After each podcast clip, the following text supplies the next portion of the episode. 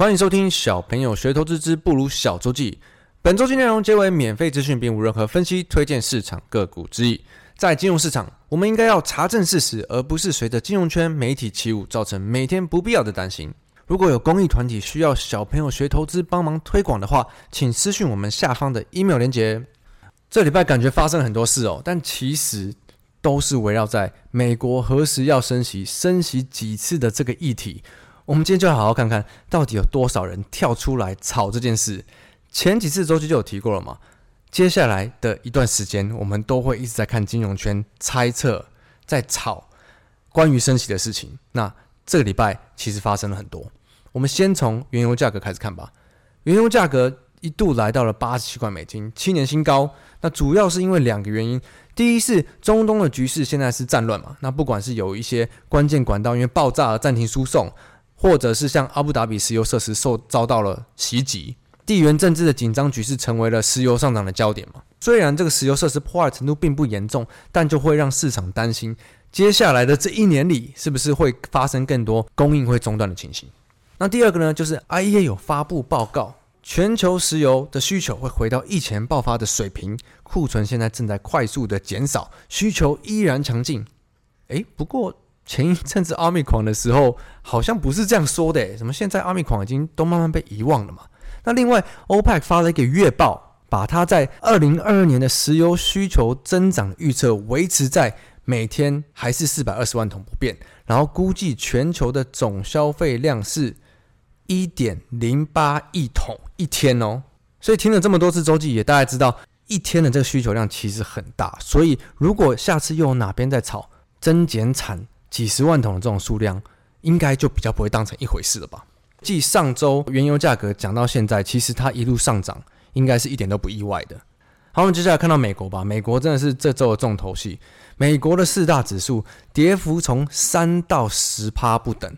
道琼斯跌三趴，纳斯达克五趴，S&P 四趴，然后费城半导体跌了十趴，真的是科技股指数都被吓趴的程度。那主要这周就是聚焦在 FED 下一周会开会，给出目前为止他们对升息的计划跟进度。所以这一周所有人都在猜他们会讲什么。那猜的同时间呢？公债殖利率一路上涨到了一点九趴，两年的新高。嗯，两年怎么好像听起来还好啊？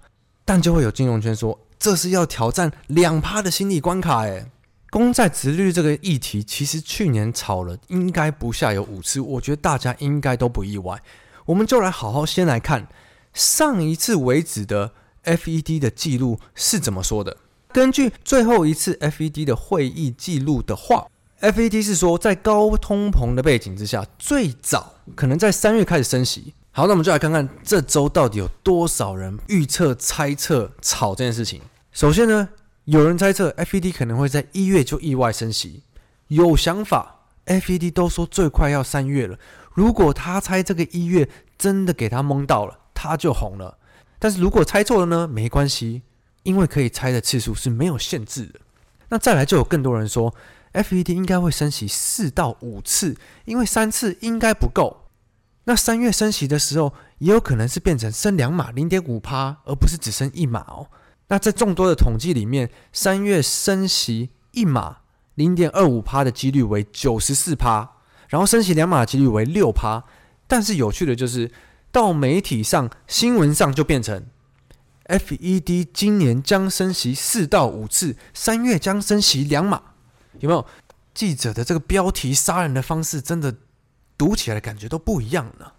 好，那这还不够，小魔也跳出来说：“哎，没有，FED 为了抗通膨，它应该要升息七次差不多。”哎，你以为这就结束了吗？没有哦，又有一位避险基金的创办人高呼：“为了对抗目前的高通膨，FED 可能要升息八次才够。”哎，最后这个我真的觉得开始有点夸张了，而且你还是避险基金的人，避险基金就是嗯，平常很常在做空，但你跳出来喊这种很恐怖的东西，会不会是你已经布很多空单了呢？好，总结一下，所以媒体就会写说，FED 今年将升息七到八次，三月先升息两码。哇，这个标题杀人，够恐怖。最后呢，拜登在这周的就职记者会提到一句大家很在意的话，就是他支持联准会紧缩货币政策。诶，这不是本来 FED 就已经说今年一定会执行的吗？但到这周，尤其是科技指数开始大跌了，市场已经到了超敏感状态，任何人说了任何一句话，都可能直接让科技指数下杀一到三趴不等。好，但是呢，最终最终，FED 在下周会召开会议。我们要关注的是他下周到底说了什么。那我觉得这边我就可以用两种方式来解读给大家看。如果是金融圈的说法，就会说现在市场的预期已经预测到非常严重了，对，有可能到七八次都有可能。所以市场的预期可能某种程度上已经反映了，因为。科技指数都跌了十趴左右不等了。如果 FED 下礼拜公布的就如同他原本所说的三月最早有可能开始会升息的话，那金融圈就会说：哇，市场过度反应了，结果优于预期。哎，可是这些预期真的都是金融圈自己创造出来的耶，原本没有这个预期的。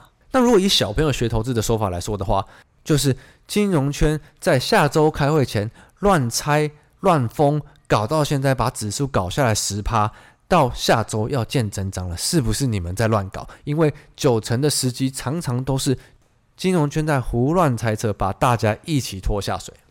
最后还有一位传奇人物一定要讲一下，传奇的投资人葛拉汉，这也是某个资产管理的大佬，高呼美股即将形成超级泡沫，走向毁灭性的崩盘。就算是联总会出手，他也没有办法阻止美股要跌五十趴。这周我看媒体大幅的报道传奇投资人格拉汉的末日说，可是我们好好的看一下，诶，他不是第一次出来喊了，他从两年前就开始喊美股是超级泡沫，要崩盘了，要崩盘了，然后一路喊到今年都还在喊一样的事。可是我目前看起来美股好像只有一路在上涨吧？这位阿伯，你不累吗？然后还有另一件事，就是美国又通过了一个垄断法案，叫做《美国创新和网络选择法案》。那它会禁止科技巨头在平台上只卖自家的产品，所以对 Amazon 啊、苹果啊、Google 的影响都很大。那也同时影响到了例例如说像脸书、抖音这类的平台。所以这个法案通过以后，科技股又被杀了一波。那目前为止，指数跌了很多，其实跟去年有一段时间也很像。那后来指数涨回来了，市场只丢给你一个财报优于预期。所以，我们看到现在的财报，目前为止，标普五百指数公司已经有四十四家公布了企业财报，那其中有七十几趴的企业财报都是优于分析师的预期哦。所以，我们要注意的是，接下来公布的企业财报是不是还是非常的好？因为最终市场会回归到企业的获利。而不是在所谓的公债殖利率。听到这边，我相信听众都很清楚的明白了，这周就是在跌，市场对接下来 FED 要宣布升息的政策的不确定性，以及金融圈对这件升息事情的提前预测，造成了非常多的担心跟恐慌。好，那我们最后就看回台股吧。国际市场已经这么乱了，台股想必也好不到哪里去。那我们上周是讲。没什么明显的行情。那接下来接到这周，台股跌了二点七个 percent，量缩到大约两千七百亿的平均量。光是周五的成值排行看下来是一片惨绿，看不出明显的族群。那主要的一点是台积电法说讲的非常好了，却带不出任何的行情。不管是台积电本身，或者是它的设备相关的族群，或者是这些上游的 IC 系系之材的。都是看到金牛一直在撤出。